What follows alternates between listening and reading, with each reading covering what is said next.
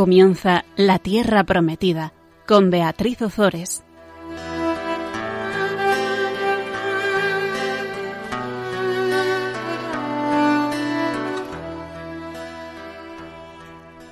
Buenas tardes, queridos amigos de Radio María.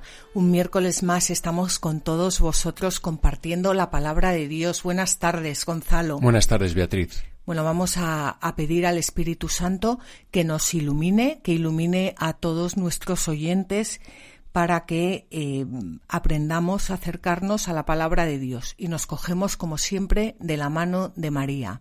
Dios te salve María, llena, llena eres de gracia, el Señor, Señor es contigo, bendita tú eres entre todas las mujeres y bendito es el fruto de tu vientre Jesús.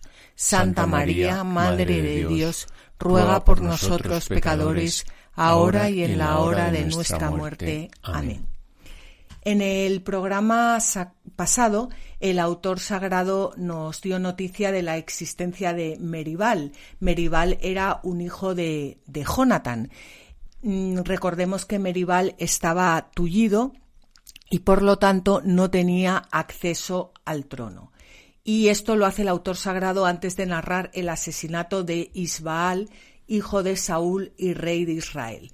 Bueno, pues una vez muerto Isbaal, ya no queda nadie de la casa de Saúl que pueda acceder al, al, trono, por lo que finalmente David es ungido en Hebrón como rey de Israel y de Judá. Y lo primero que hace es conquistar Jerusalén, que a partir de ahora será la capital del reino. Bueno, eso es lo que vimos en el programa pasado.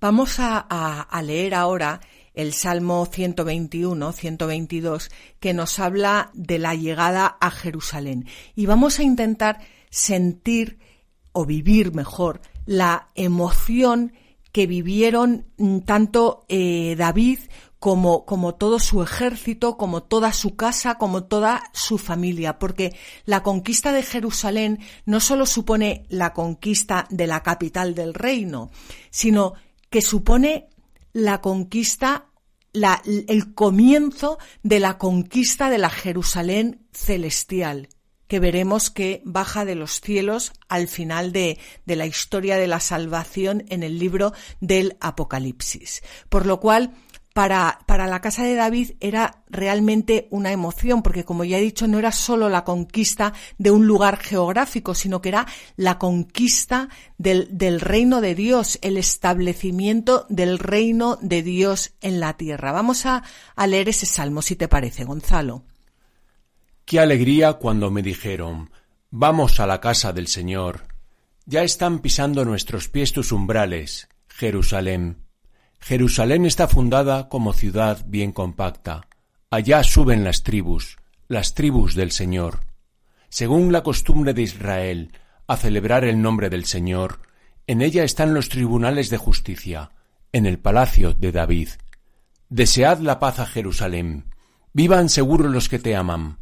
Haya paz dentro de tus muros, seguridad en tus palacios. Por mis hermanos y compañeros voy a decir, la paz contigo por la casa del Señor nuestro Dios, te deseo todo bien. Bueno, yo creo que queda claro, Gonzalo, la, la alegría de, de, esta, de esta conquista como capital del reino de Dios, tanto geográfica como en nuestros corazones. No sé si tú quieres añadir algo. No, no, simplemente antes hablabas de, de el rey David y de la conquista de Jerusalén. O sea, estás diciendo que esto trasciende los tiempos, ¿no? Por supuesto, sí, que sí. Esta conquista de Jerusalén se refiere a nosotros. Por supuesto. No solo la conquista de, de, David, sino la conquista de cada uno de nosotros que conquista la, que va conquistando la Jerusalén celeste para expandir el reino de, de Jesucristo a lo largo del mundo entero pues ya hemos conquistado Jerusalén. En realidad la, la, conquista de Jerusalén va a durar toda la vida porque no conquistamos y ya está, igual que David no conquistó y ya está. Vamos a ver luego en la historia de la salvación todos los problemas que, que, que hubo con estas conquistas. Pero bueno, ahora estamos en que ha conquistado, en que ha entrado en Jerusalén. Y vamos a leer los versículos 13 al 16 del capítulo 5 del segundo libro de Samuel. David tomó más concubinas y esposas en Jerusalén después que llegó de Hebrón, y le nacieron más hijos e hijas. Estos son los nombres de los hijos que le nacieron a David en Jerusalén. Samúa, Sobab, Natán y Salomón, Yichar, Elisua, Nefrej y Yafía, Elisamá, Eliadá y Elifetet. En relación en la relación de los hijos de David nacidos en, en Hebrón, que ya vimos, se mencionó el nombre de las madres con la intención de señalar la extensión de los dominios de David, pero aquí en la lista de los hijos nacidos en Jerusalén basta enumerar a los hijos porque el autor sagrado lo que pretende únicamente es indicar que la familia ha crecido y que está definitivamente afincada en Jerusalén. ¿eh? Bueno, ya hemos conquistado Jerusalén. Y ahora vamos a luchar contra, contra los enemigos de Jerusalén. ¿Cuáles eran los enemigos, los primeros enemigos del, del pueblo de Israel? Los filisteos. Los filisteos eran como, como una pesadilla. Vamos a, a ver luego cómo podemos comparar a los filisteos con las tentaciones. Eso lo vamos a ver después, porque Estamos intentando llevar la conquista de Jerusalén a nuestras almas. Cuando nosotros conquistamos, cuando conquistamos nuestro corazón, siempre vamos a tener a esos filisteos rondándonos, siempre vamos a tener a esas tentaciones rondándonos, siempre vamos a tener a esos enemigos exteriores, aparte de los interiores, rondándonos. Entonces vamos a hablar primero de los filisteos y luego vamos a llevarlo a un plan más espiritual y ver cómo esos filisteos en nuestras vidas son las tentaciones.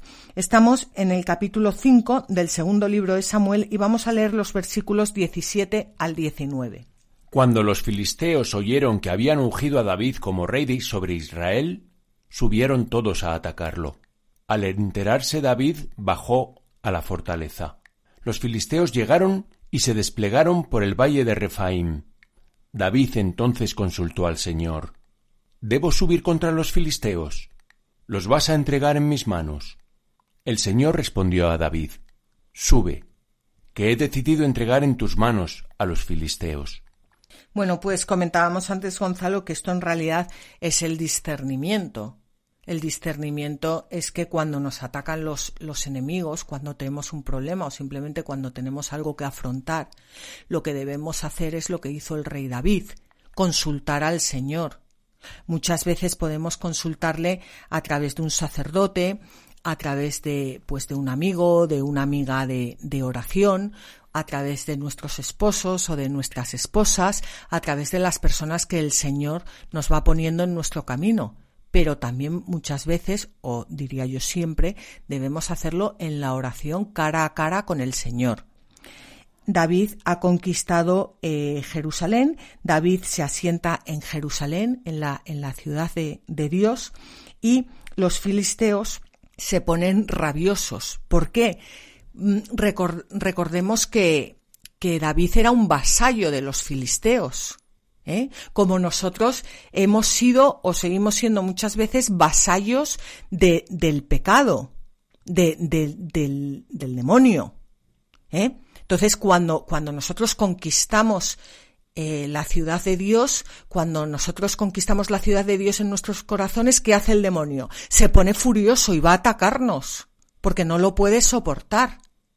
Pues es, es lo mismo que le pasaba a David. ¿Y David qué hace? Consultar al Señor, porque muchas veces, o sea, el Señor aquí le, le dice, eh, sube, que he decidido entregar en tus manos a los filisteos, pero otras, otras veces no nos dirá sube, otras veces nos dirá huye, huye y no mires atrás, lárgate de ahí. Mm, no, no siempre nos dice enfréntate a las tentaciones. Otras veces nos dirá, lárgate y no mires para atrás y sal escopeteado. Bueno, pues, pues esto, esto es lo que, lo que podemos entender como el discernimiento.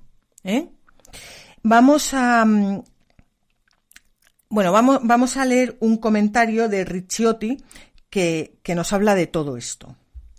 El rápido engrandecimiento del pequeño rey, vasallo de los filisteos, les disgustó sobremanera, tanto más cuanto que aquel rey demostró bien pronto que, como había dejado de ser pequeño, entendía también que dejaba de ser vasallo. Mientras estás leyendo este texto, también me venía a la mente, Gonzalo, que muchas veces eh, nuestros enemigos, los filisteos, es verdad que, es el demonio en último término, ¿no? Pero muchas veces eh, actúa a través de, de, nuestra familia y de personas que nos quieren, porque cuando nos queremos asentar en, en, en, el reino de Dios, en la ciudad de Dios, muchas veces son los, los nuestros los que nos tientan a no rezar tanto, a, a, no tomarnos las cosas de Dios tan en serio, a no ir a misa todos los días, a no ser tan raros, entre comillas, ¿no?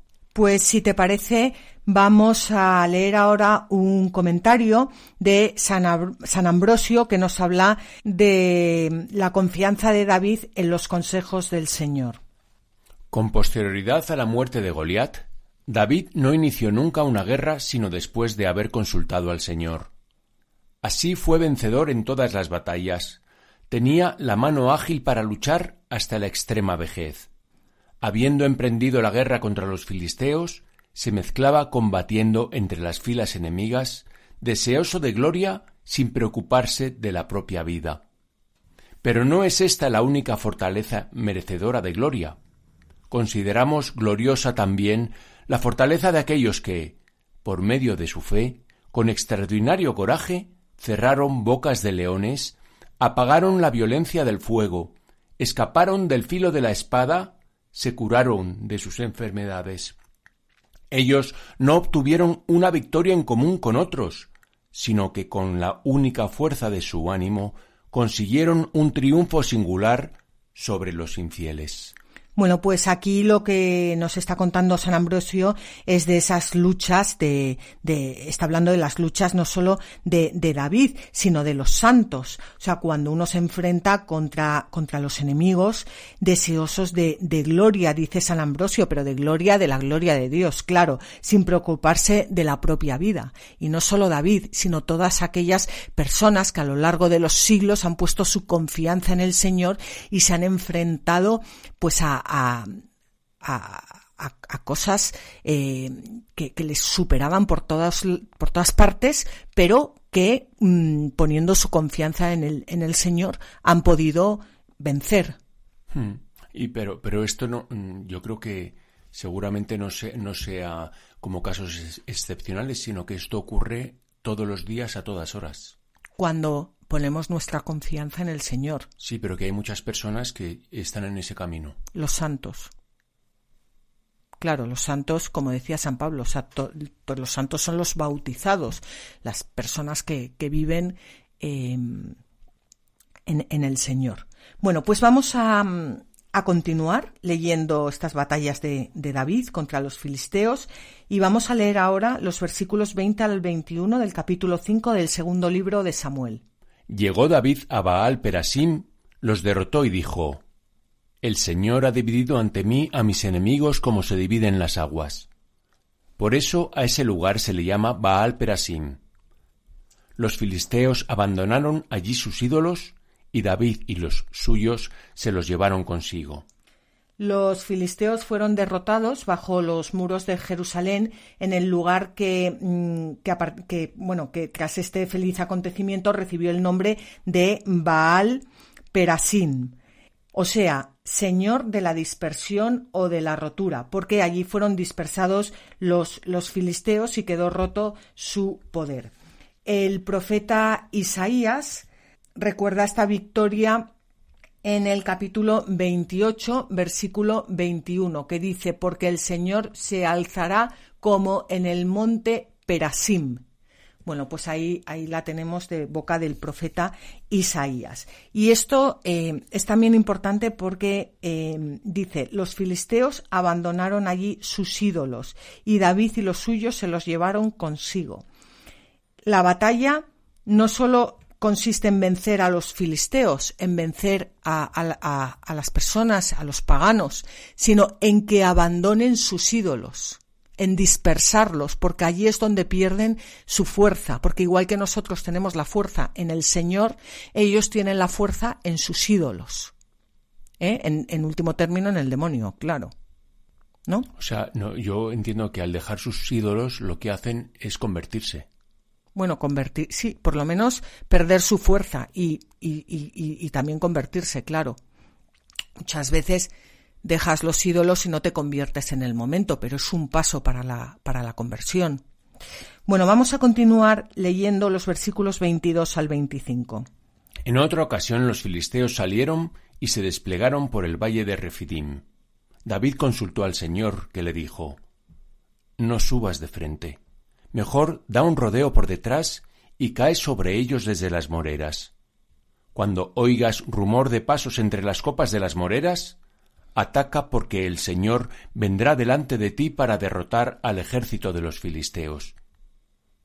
David hizo lo que le había mandado el Señor y derrotó a los filisteos desde Gabaón hasta la entrada de Gezer. Bueno, pues habíamos dicho antes, Gonzalo, que podíamos hablar de los filisteos como las tentaciones, ¿no? Como esas tentaciones que nos vienen del exterior o incluso de nosotros mismos em, y, que, y que el demonio nos hace llegar, pues no, pues muchas veces a través de nuestra familia o de personas buenas incluso que nos rodean. Si te parece, estos textos que acabamos de leer, vamos a cambiar la palabra filisteos por tentaciones. ¿eh? Voy a leerlo yo, si te parece. Cuando las tentaciones oyeron que habían ungido a David como rey sobre Israel, subieron todas a atacarlo. Al enterarse David bajó a la fortaleza. Las tentaciones llegaron y se desplegaron por el valle de Refaim. David entonces consultó al Señor. ¿Debo subir contra las tentaciones? ¿Las vas a entregar en mis manos?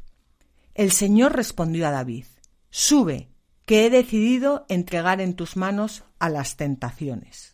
Llegó David a Baal Perasim, las derrotó y dijo, El Señor ha dividido ante mí a mis tentaciones como se dividen las aguas. Por eso a ese lugar se le llama Baal Perasim. Las tentaciones abandonaron allí sus ídolos y David y los suyos se los llevaron consigo. En otra ocasión, las tentaciones salieron y se desplegaron por el valle de Refidim. David consultó al Señor que le dijo No subas de frente. Mejor da un rodeo por detrás y cae sobre ellas desde las moreras. Cuando oigas rumor de pasos entre las copas de las moreras, ataca, porque el Señor vendrá delante de ti para derrotar al ejército de las tentaciones. David hizo lo que le había mandado el Señor y derrotó a las tentaciones desde Gabaón hasta la entrada de Gezer. Bueno, yo creo que así se entiende muy bien, ¿no, Gonzalo? Sí, perfectamente. No sé si quieres comentar tú algo. No, no, no. Bueno, está clarísimo. Eso es que está clarísimo. Pues una vez que David se ha sentado en Jerusalén, el Señor le protege en sus batallas contra los filisteos. Y aunque, como se ha dicho, estas guerrillas debieron de ser anteriores a la conquista de Jerusalén, el autor sagrado prefiere subrayar la soberanía y la religiosidad de David. Ya hemos dicho muchas veces que la, Biblia es el libro de la historia de nuestra salvación. Claro, para los historiadores modernos se pueden echar las manos a la cabeza porque eh, cambiar unas eh, cambiar eh, unas guerras de, lugar cronológicamente, pues, pues no es entendible. Pero el autor sagrado lo que quiere es ordenarlo de tal forma que a nosotros nos sirvan para nuestra salvación. Bueno, los filisteos hemos visto que atacan por dos veces por dos veces David consulta al Señor antes de tomar una decisión y por dos veces los derrota, precisamente por haber cumplido lo que el Señor le había dicho. Y esto eh, podemos hacerlo nuestro y vamos a hacerlo de la mano de San José María Escriba. Con Dios, que no pierde batallas, seremos siempre vencedores. Por eso, en la pelea para la santidad, si te notas sin fuerzas, escucha los mandatos, haz caso, déjate ayudar, porque Él no falla. Bueno, pues ahí, ahí lo tenemos y desde luego San José María mm, también tuvo muchos filisteos en, en su vida, desde luego. Y, y él nos anima, como nos animan todos los santos, a no desfallecer y a, y a luchar de la mano del Señor porque tenemos la victoria asegurada. Ahora, una vez que David ya ha conquistado Jerusalén, lo que va a hacer es traer el, el, arca de la alianza, porque como ya dijimos antes, Jerusalén no solo va a ser la capital política, sino también la capital religiosa del reino que para David va todo unido y para un cristiano va todo unido también, porque lo que no podemos hacer es dividirnos y que una parte de nuestro cuerpo eh, lleve una política o, vote una política y la otra parte de nuestro cuerpo eh, se dedique a alabar y a cantar al Señor y que ambas cosas mm, estén enfrentadas. Bueno, pues antes de ver cómo eh, David traslada el arca de Jerusalén, a la capital vamos a hacer un pequeño descanso musical.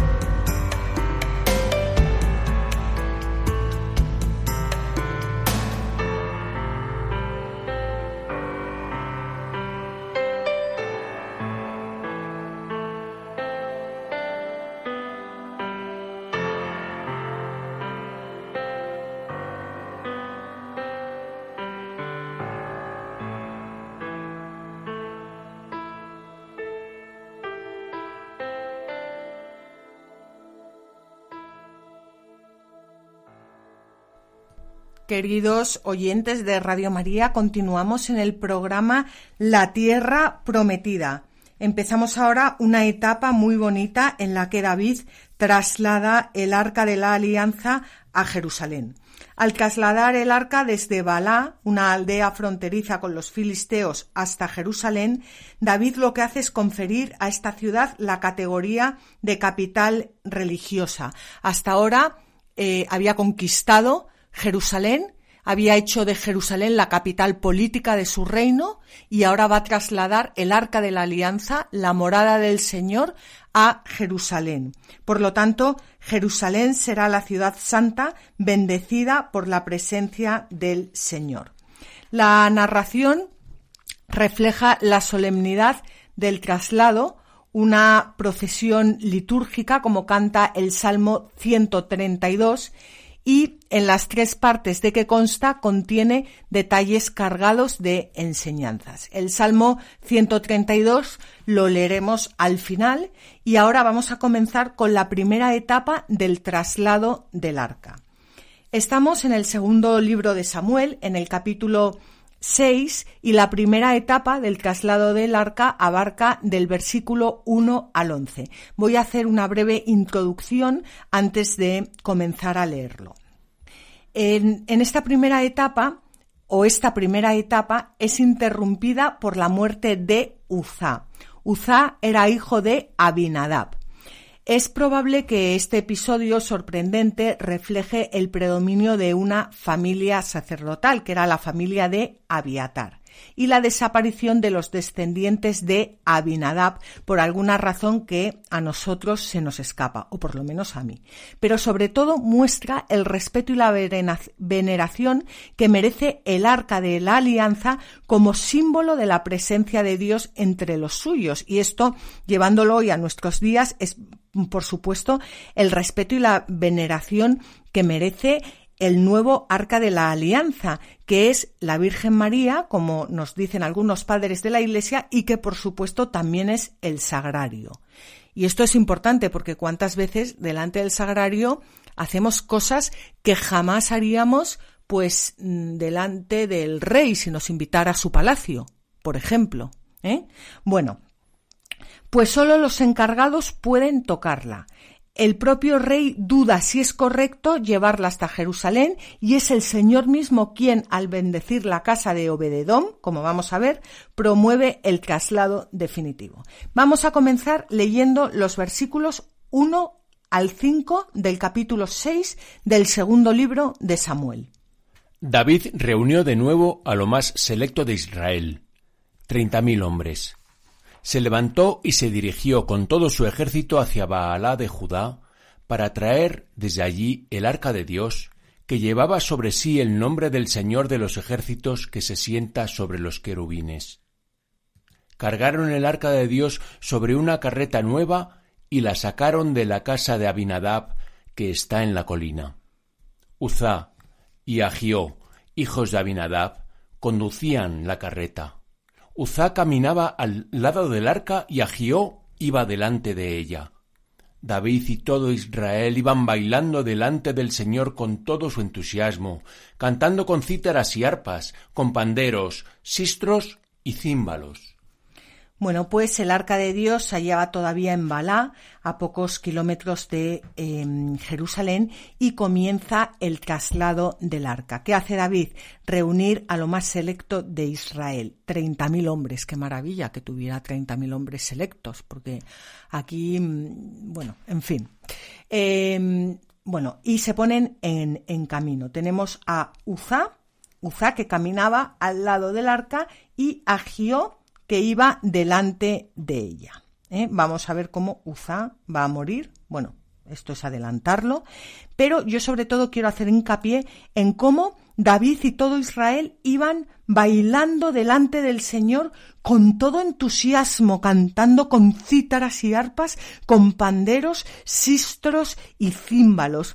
Que el Señor despierte todos estos sentimientos en nuestro corazón cada vez que, que, que acudimos al sagrario. Y esto queda reflejado en el Salmo 8 que voy a leer ahora.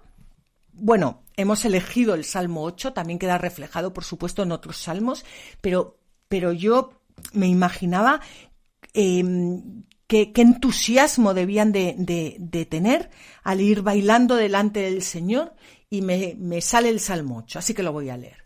Señor, dueño nuestro, Qué admirable es tu nombre en toda la tierra. Ensalzaste tu majestad sobre los cielos. De la boca de los niños de pecho has sacado una alianza contra tus enemigos, para reprimir al adversario y al rebelde. Cuando contemplo el cielo, obra de tus dedos, la luna y las estrellas que has creado, ¿qué es el hombre para que te acuerdes de él, el ser humano para darle poder. Lo hiciste poco inferior a los ángeles, lo coronaste de gloria y dignidad. Le diste el mando sobre las obras de tus manos, todo lo sometiste bajo sus pies. Rebaños de ovejas y toros, y hasta las bestias del campo, las aves del cielo, los peces del mar, que trazan sendas por el mar. Señor, dueño nuestro, qué admirable es tu nombre en toda la tierra. Bueno, pues yo me imagino que, irían cantando este, este, este salmo y, y otros, pero vamos a ver qué es lo que ocurre a continuación. Al llegar a la era de Nacón, Uzá extendió su mano hacia el arca de Dios para sujetarla porque los bueyes parecían volcarla. Pero la ira del Señor se encendió contra Uzá. Dios le hirió por su atrevimiento y murió allí mismo junto al arca. David se entristeció porque el Señor había herido de muerte a Uzá, y así aquel lugar se llamó hasta hoy Pérez Uzá.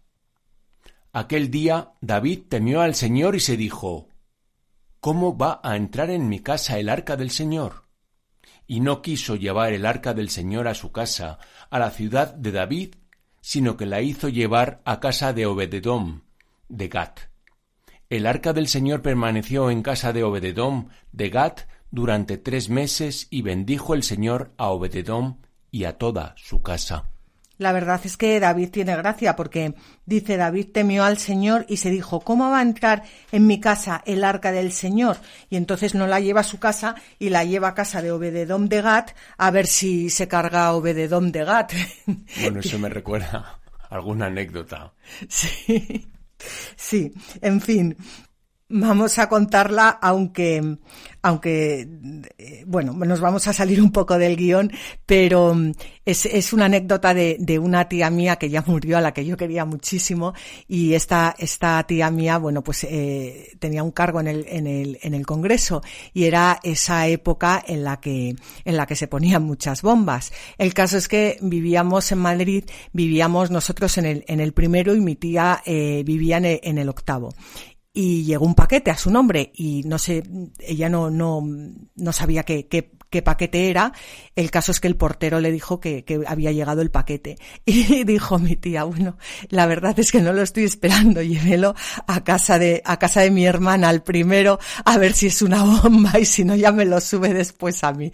En fin, era un personaje. Pues esto es exactamente lo mismo que, que hizo David. Vamos a llevar el arca a casa de Obededom y, y a ver si, a ver si no es una bomba y luego ya si todo sale bien continuamos con, con el traslado. Bueno, el caso es que estaba prohibido tocar el arca y en la, traslación eh, no aparecen sacerdotes y se usó contra la ley un carro. Pero vamos a leer un comentario de Salviano el presbítero que habla de la grandeza de una pequeña falta, porque para nosotros pues nos puede parecer un poco exagerado que porque el pobre Uzá extendiera su mano hacia el arca de Dios para sujetarla porque los bueyes parecían volcarla, que se encienda la ira del Señor y que, y que le por este atrevimiento del pobre que lo que estaba haciendo era sujetarla para que no volcara y que muera allí mismo junto al arca. Pues vamos a leer este comentario. Nosotros leemos en la ley que algunas personas que parecen que no han cometido sino algunas pequeñas faltas contra un mandamiento sagrado, la mayoría de las veces son castigados muy severamente. Sin duda, esto es para que nosotros comprendamos que no hay nada referente a Dios que deba ser observado como cosa pequeña, pues lo que parece una pequeña falta puede convertirse en un grave insulto hecho a la divinidad. Uza el levita de Dios, ¿qué hizo contra el mandato del cielo cuando intentó estabilizar el arca del Señor al tambalearse ésta? Nada hay prescrito en la ley al respecto y, sin embargo, apenas pudo mantener el arca y él murió. No parece que éste cometiera una cosa parecida a un ultraje o que procediera de una intención desabrida, sino que su misma buena intención le hizo poco amable, pues se atrevió a, a realizar lo que no se le había ordenado. Bueno, pues así es que, que, parece que parece que es mm, poca cosa o nosotros no lo entendemos o yo por lo menos no lo entiendo, pero pero mm, ya lo dice lo dice el Señor que que su lógica no es nuestra lógica y que sus caminos no son nuestros caminos. Fijaos que en Isaías 55, en el versículo 8 y 9, dice, porque mis pensamientos no son vuestros pensamientos, ni vuestros caminos mis caminos, oráculo del Señor. ¿eh? Es que eh, muchas veces a lo mejor juzgamos mm, una falta como gravísima y, y luego cosas pequeñas que ofenden realmente al Señor, pues, pues es que se nos pasan, pero cuántas veces en la iglesia vemos a las personas eh, pues con, ropa que no es adecuada, hablando, eh, leyendo los WhatsApps, eh, pasando por delante del sagrario como si estuviera vacío y a todo eso no le damos ninguna importancia y en cambio a otras cosas que a lo mejor el Señor es quien no le da tanta importancia, nosotros hacemos un mundo de ellas. Sí, lo, eh, bueno, yo estaba pensando que, que si el Antiguo Testamento, en el Antiguo Testamento, este señor Uz no conocía, no conocía exactamente cuál era la voluntad de Dios, porque mm, si no, no habría tocado nunca el arca. Ahora, desde, desde la resurrección, tenemos la suerte de tener el Evangelio, que es una guía que sí nos hace vivir conforme a la voluntad de Dios y nos evitaría este tipo de, de peligros, ¿no? Hmm. Quizás también, eh, claro, aquí no nos cuenta cómo era el corazón de Uzá, ni cómo sujetó el arca, ni qué pensaba cuando estaba sujetando el arca, ¿eh? pero, pero bueno, no, no, no sabemos. De todas formas, eh, como, como dice San Silviano el presbítero, eh, la grandeza de, de, una pequeña falta, o sea, la importancia de, de una pequeña falta, ¿no? David comenta a San Jerónimo, justo y profeta, ungido para ser rey, elegido por Dios conforme a su corazón para hacer siempre su voluntad, ve que la temeridad ha sido reprimida por la ira de Dios, tiene miedo y se, perdón, entristece. Eh, David no indaga las causas por las que el Señor había castigado a, a Uza, sino que lo que hace es temer un castigo semejante. Y por eso eh, manda primero el arca del Señor a casa de Obededón. Bueno, pues vamos mm, a, pasar ahora a la segunda etapa del traslado del arca que abarca los versículos 12 al 15 del em, capítulo 6 del segundo libro de Samuel. Esta segunda etapa narra la procesión con el arca hasta el interior de la ciudad santa y David mismo como rey de Jerusalén asume las funciones sacerdotales y promueve el júbilo ritual de todo el pueblo. Vamos a, leer los versículos 12 al 15. Comunicaron al rey lo sucedido. El Señor ha bendecido a Obededom y todo lo suyo por causa del arca de Dios. Fue entonces David y trasladó con alegría el arca de Dios desde la casa de Obededom hasta la ciudad de David. Cuando los que llevaban el arca del Señor avanzaban seis pasos, se ofrecía en sacrificio un buey y un carnero cebado. David iba ceñido con el efod de lino y danzaba con todas sus fuerzas ante el Señor. David y toda la casa de Israel trasladaban el arca del Señor entre gritos de júbilo y sonar de trompetas.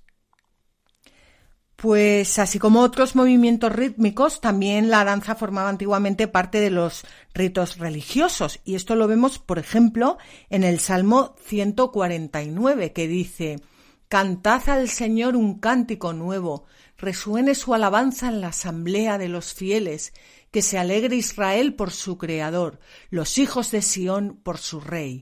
Alabad su nombre con danzas, Cantadle con tambores y cítaras, porque el Señor ama a su pueblo y adorna con la victoria a los humildes.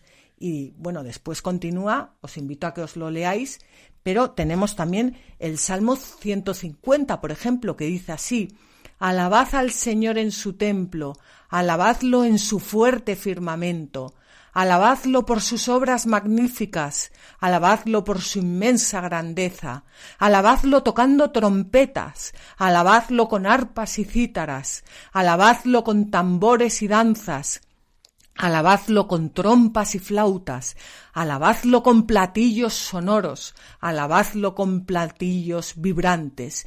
Todo ser que alienta, alabe al Señor. Quizás en, en este mm, en, en, en, esta época en la que, en la que vivimos tan, tan racional, hemos perdido eh, esta forma de, de alabar al Señor. Es verdad que el movimiento carismático alaba de esta forma al Señor, pero yo tampoco conozco muchas más personas que se dediquen a, cantar, a, bailar y, y, alabar, ¿no? Somos una iglesia como de, pocos gestos, ¿no? Como muy, muy seria. Pues, pues esto es algo que, la palabra de Dios nos, nos, nos anima a hacer, alabar a, a, al Señor con, con, con, danzas. San Ambrosio ve en David vestido de lefot una figura de Cristo el eterno sacerdote.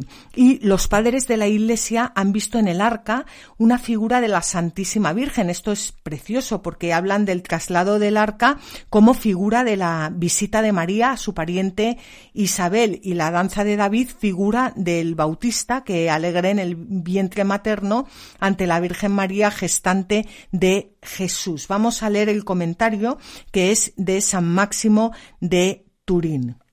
El profeta David danzó ante el arca, pero ¿qué es el arca si no habláramos de Santa María? Pues el arca encerraba las tablas del testamento, María gestaba al heredero del testamento. El arca llevaba la ley, María el Evangelio. El arca portaba la voz de Dios, María al Verbo. El arca brillaba por dentro y por fuera con el resplandor del oro. María brillaba por dentro y por fuera con el resplandor de la virginidad. El arca estaba adornada con oro terrenal, María con oro celestial. Es una preciosidad este, este texto de mm. San Máximo de Turín. ¿Eh? Bueno, pues vamos a pasar ahora a la tercera etapa del traslado del arca, que ya es la última y que abarca los versículos 16 al 23 y recoge la incompresión de Mical. ¿Os acordáis que Mical era, eh, bueno, era, sí, es, la esposa de, de David, o una de las esposas de David, hija del rey Saúl. Eh, además de realzar por contraste la piedad decidida y sincera de David hacia el arca, el rechazo de Mical tiene un marcado carácter político de, cambio de, dinastía, porque eh, a partir de ahora el, rey David tendrá muchos descendientes que se disputarán el trono, pero ninguno ya será de la estirpe de Saúl, porque la sentencia contra Mical, su primera esposa, viene a ser el punto final a la descendencia de Saúl. ¿Eh? habíamos comentado en otros eh, programas como el, pecado de Saúl y el, el, rechazo a Dios de Saúl, pues, pues acaba, acaba secando los, los frutos de, de, su casa, ¿no? Vamos a leer los versículos 16 al 19 del capítulo 6 del segundo libro de Samuel. Cuando el arca del Señor estaba entrando en la ciudad de David, Mical, hija de Saúl, que estaba mirando por la ventana, vio al rey David saltando y danzando ante el Señor y lo despreció en su corazón. Introdujeron el arca del Señor y la colocaron en su sitio en medio de la tienda que David había mandado levantar. David ofreció ante el Señor holocaustos y sacrificios de comunión. Y cuando terminó la ofrenda del holocausto y de los sacrificios de comunión, bendijo al pueblo en nombre del Señor de los ejércitos. Después repartió a todo el pueblo, a toda la muchedumbre de Israel, hombres y mujeres, una torta de pan, un trozo de carne y un pan de pasas. Y se marcharon todos, cada uno a su casa. Fíjate, mm, Gonzalo, que aquí dice que cuando el arca del Señor estaba entrando en la ciudad de David, Mical, eh, lo que hace es que al ver a David saltando y danzando ante el Señor, lo despreció en su corazón. No es simplemente que dijera, ah, mira qué tonto lo que está haciendo o qué tal, sino lo que más daño le hace al Señor, que es despreciarlo en su corazón. Quiere decir con todo su ser, con toda su persona, con todo su alma y con todo eh, su corazón. O sea, no fue simplemente un comentario o algo, sino que le salió eh, de sus entrañas. Sí, eso es lo de, lo de la ciudad, las dos ciudades de San Agustín, ¿no? Otra vez, porque es la, esta es la ciudad terrenal que no comprende para nada a la ciudad celestial. Exactamente, así es. Bueno, pero David lo que hace es ofrecer holocaustos y cantar y, danzar ante el Señor en, acción de, en acción de gracias y porque David sabe que, que, toda la gloria es para el Señor. Vamos a leer ahora un comentario de San Clemente de Alejandría. De aquí que Platón, filósofo que buscó apasionadamente la verdad, denuncie la vida placentera, reavivando así la llama de la filosofía hebrea cuando dice Una vez que llegué, no encontré satisfacción alguna en la llamada vida feliz, que consiste en pasar el tiempo alrededor de las mesas al estilo de los italianos y siracusanos, en hartarse dos veces al día, en no acostarse nunca solo y en ocuparse de todo lo que comporta semejante forma de vida. En efecto, ningún hombre bajo el cielo podrá hacerse sensato si, desde su juventud, sigue por estos derroteros ni conseguirá alcanzar el maravilloso equilibrio de la naturaleza. Platón, en efecto, no ignoraba que David, el día que en su ciudad instaló el arca en medio de la tienda, dio un banquete a todo su pueblo. Delante del Señor distribuyó a todo el pueblo de Israel, hombres y mujeres, una torta de pan, un pastelillo y una torta frita. Este alimento israelita es suficiente. El de los paganos es superfluo. Bueno, es, muy bonito este comentario porque lo que quiere decirnos un poco Clemente de Alejandría es que em, el, el, banquete no debe no debe ser el, lo principal. Aquí lo principal es el traslado del, del, arca del Señor, darle gloria a Dios, cantarle y alabarle. Lo principal es, es Dios. Eh, lo que hace mm, David es ofrecer holocaustos y sacrificios de comunión a Dios, no a su estómago. Y bendice al pueblo en nombre de, del Dios de los ejércitos y después les reparte, pues les reparte una torta de pan, un trozo de carne, o sea, un trozo de pastel y un pan de pasas. Y cada uno se va a su casa tan contento. O sea, lo principal es el traslado del arca, no es el, el banquete y ponerse ciegos a comer y a beber. Sí, en general esto que cuenta Platón es, es yo creo que es muy actual, porque es exactamente pues un poco como, como, está estructurada la vida de hoy, ¿no? Que estamos buscando todo el rato, pues, pues pasarlo bien, ¿no? Y, y, además lo dice Platón, Platón es una de las bases de la, de la, de la sociedad actual, que es greco-cristiana, eh, eh, base griega y cristiana, ¿no? Y es la parte, la parte, digamos, menos sospechosa para, para, para los no creyentes, porque es la parte, la parte griega, que la propia filosofía griega está diciendo que hay un modo de vida que, que lleva, que, que, lleva a la nada. Sí, quizás una, una de las cosas buenas de, de, de la pandemia que estamos viviendo, por, por, por, por sacarle algo bueno, es, es esto eh, precisamente en las bodas que se hacen ahora mucho más reducidas y, y con menos banquetes y, y, bueno, pues también es, es bonito ver cómo, cómo se aprende ¿no? a dar más valor a lo que es la ceremonia y, menos valora lo que es luego, bueno, o, su justo valor, ¿no? Sí, sí. Bueno, pues vamos a, a, continuar leyendo los versículos 20 al 23 del capítulo 6 del segundo libro de Samuel.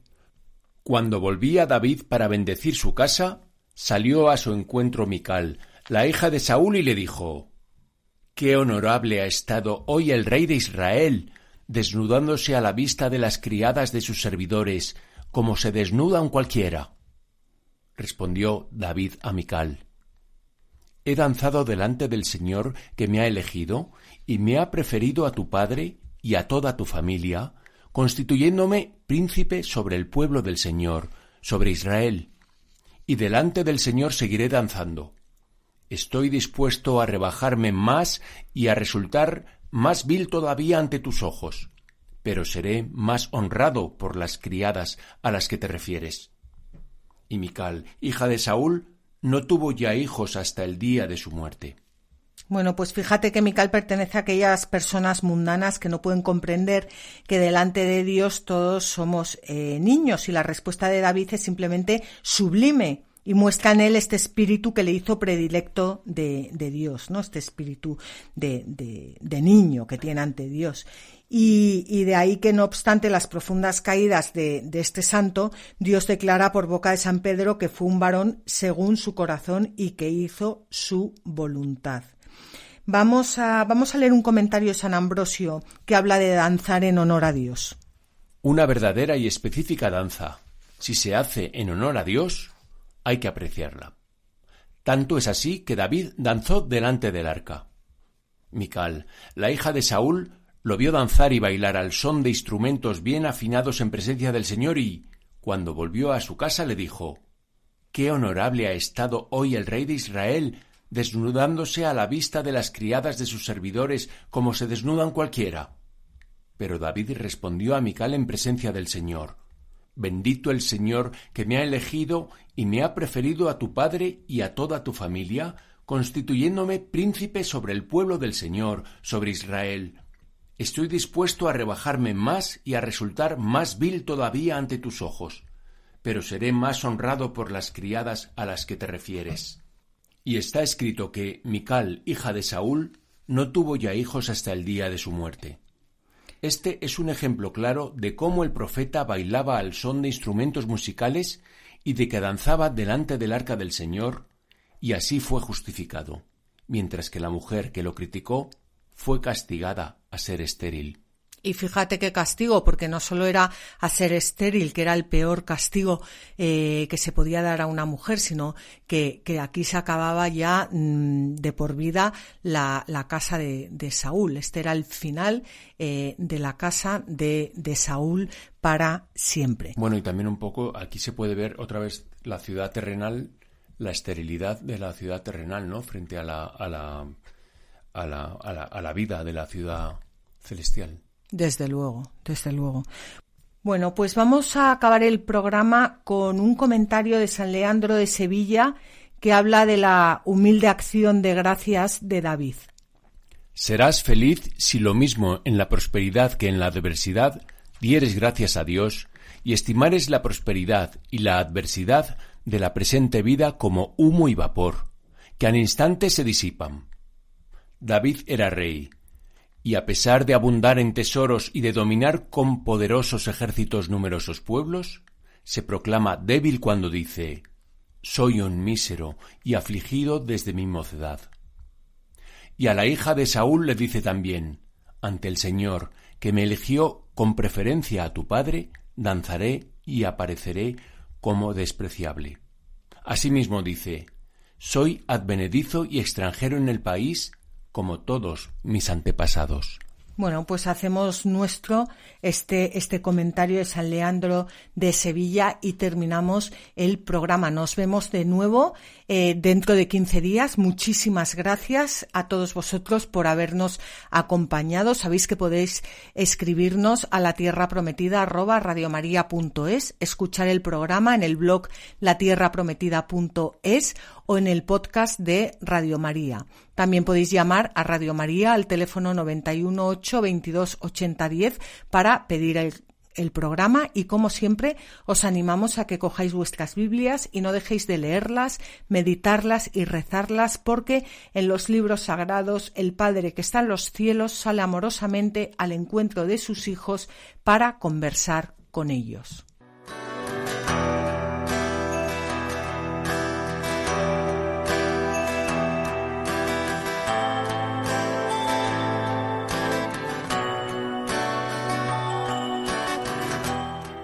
Así concluye La Tierra Prometida con Beatriz Ozores.